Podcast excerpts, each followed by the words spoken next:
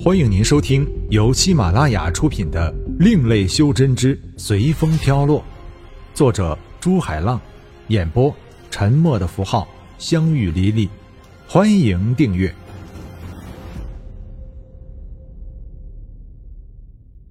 第七十五章：莫名的失误。天宇的意念一送，绣花针大小的法器由于去势已尽，掉在地上。这时，军医也恢复过来，把握机会反击天宇。他心里想的，比试的冠军可以获得师门的宝器天罗杖。别人不清楚天罗杖的威力，但他知道，那可是一件极品的防护法器呀。这次军医拿出一朵梨花法器，好像是一只刚从梨树上折下来的枝条。上面隐隐还有着水光在闪动。军医拿着梨花，轻轻一挥，整个擂台顿时飘满了雪白的花瓣，好像在下着一场鹅毛大雪。大家都知道，这些花瓣都是真元幻化的，不小心让他突破防护的话，那比赛也就结束了。如果不是为了误伤到外面的观看者而设了禁制，恐怕现在整个场中都会飘着花瓣。好好一招化形四物，简直是伤人于无形啊！没想到梦灵派的年轻一辈出现了这样的高手。擂台下面的修真者赞叹道：“招好，法器更好啊！对了。”听说这次的冠军会得到一件宝器天罗杖，这天罗杖可是一件不得了的宝器呀！据说同类宝器在防护方面，他第二的话，没什么可以排第一的。不知道能不能防住这漫天的飘花？如果我得到的话，某白痴妄想中。啊，好香啊！天宇用飞剑护住全身，然后。伸出鼻子做闻花状，不过随着花瓣和飞剑的对撞，天宇也感到了有些不知。毕竟自己的修为没有对手高。快看，梦灵派的女弟子要赢了，那小子我看支持不了多久了。有人幸灾乐祸的道。就在大家都认为天宇要输的时候，发现场中响起了剑鸣的声音。然后他们悲哀地发现，自己脚下的飞剑突然失去了控制，反应快的马上飘到地面上，反应慢的则从空中直接摔了下来。那些人纷纷在骂：“哪个缺德的在控制自己的飞剑？”接着，他们就听见了天宇的吟诵声：“剑在前而意先发，意到剑到，意随心而念先行，念即意至。”这些都是天宇在静坐的时候突然顿悟的，其实也不算是顿悟，转生前的天宇就知道，不过现在只是回忆起罢了。庞大的剑意透过屏障迎向场中的修真者，场中的修真者顿时感到有股压力迎面扑来，那些飞剑由于受到剑意的影响。都在向天宇集中。当上千把的飞剑集中撞向屏障的时候，屏障瞬间就破了。看着天宇面前排开的飞剑，飞剑的剑锋却指着自己，而迎面而来的压力就已经压制住了自己的真元力。我认输了。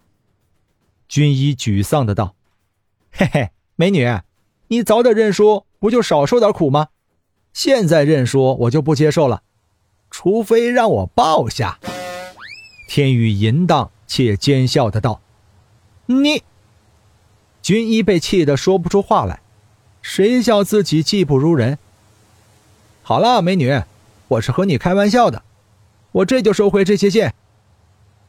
天宇其实自己也不知道为什么自己可以控制这些剑，只是在以前不小心的时候用出来过。所以天宇就试过好多次，有时候灵，有时候就不灵了。而最惨的一次是引起剑的共鸣以后，却断不开和剑之间的联系，结果就像现在一样，满天的飞剑在场中横冲乱撞，引起场中的恐慌。那些修为比较高的就试图去控制那些乱飞的剑，虽然他们能一把把的让那些飞剑安静下来，但对于这么多的飞剑来说，却是九牛一毛。行云无奈的摇摇头，自己这位兄弟转生后，真的有点让自己哭笑不得。没办法，捅了这么大一个篓子，还好自己在这里，可以帮他擦屁股。哪天自己不在，还真不知道那些被误伤的修真者会不会生吞活剥了他。其实让这些飞剑停下来是很简单的，飞剑。是因为受到天宇的指引，才会出现这种情况。只要中断天宇和飞剑的联系，就可以让这些飞剑停下来。行云瞬移到躲在擂台下面墙角，抱着头蜷缩着的天宇身边，放出已经快全部转变成仙灵之气的真元，包住了天宇，中断天宇和飞剑的联系。大哥，怎么称呼啊？天宇看到危险已经过了，站起来问道：“全然没有感觉到这些飞剑是他招来的。”大哥，行云没想到天宇是见人就熟啊，竟然这样就被他拉起了关系。不过没转生前，天宇就是这样称呼他的，所以行云也没有感到有什么不对。我叫行云，你还是叫我大哥吧。以前你就是这么叫我的，我不方便被大家看到，以后我会去找你的。行云怕认识他的修真者认出他来，毕竟他是被赶出去的，所以最好不要成为别人的焦点。说着，行云一个瞬移到了人群的外围，继续看比赛。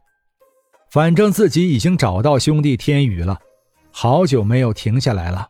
机会难得呀，乖乖，不得了了呀！瞬移，不知道我要哪天才能学会。如果我学会的话，嘿嘿嘿嘿嘿。某白痴歪歪中，众人看到飞剑已经全停下来了，于是由原来的龟缩变成了大义凛然，面对危险从不退缩，勇往直前，死而后已。刚才怎么回事啊？天宇不等裁判发问，先给自己摆脱关系。如果让大家知道是他引起的，死都不知道是怎么死的，后果真的很严重。呃，裁判也被天宇问的一愣，看到天宇一副茫然的表情，难道真的不是他干的？大家心里这样想着。不过一想到天宇现在才元婴期的修为，虽然还有些疑惑，但还是相信了天宇。不用这样看着我吧。天宇看到有效果，于是再加了把劲儿，并且装出一副我是无辜的表情。没什么，我们继续比赛。这一局家族修真者天宇胜。到现在为止，已经决出新人优胜者，请以下修真者上来领奖。第一名天宇，第二名军医，第三名。裁判每报到一个名字，人群就会发出一声惊叹，即使大家都已经知道排名的情况。而天宇的父亲天渊更是得意的不得了。天宇获得第一名，也让他这个做父亲的风光不少啊。不过一想起天宇平时的修炼，天渊就一肚子的气。如果这小子每天和别的修真者一样刻苦的话，现在可能都已经出窍期了。每次叫他修炼天宇都会拿什么修炼不易过快呀要巩固根基呀之类的话来搪塞他。